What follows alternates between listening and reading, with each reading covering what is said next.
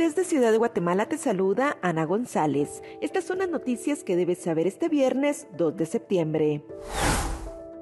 Según la Organización Mundial de la Salud, hay más de 50.000 casos de viruela del mono en el mundo. En noticias nacionales, presidente de la República Alejandro Yamatei se recupera de un accidente que tuvo en Chiquimula hace unos días. Comisión Pesquisidora del Congreso aún no define cronograma de actividades por el antejuicio contra el ministro de Agricultura, José Ángel López. Ministerio de Finanzas entregó proyecto de presupuesto 2023 al Congreso de la República que asciende a 112.2 millardos. En nuestra sección de República Vive te hablamos sobre lo nuevo que ofrece Netflix. También te contamos sobre los principales hechos históricos que marcan las efemérides de este 2 de septiembre.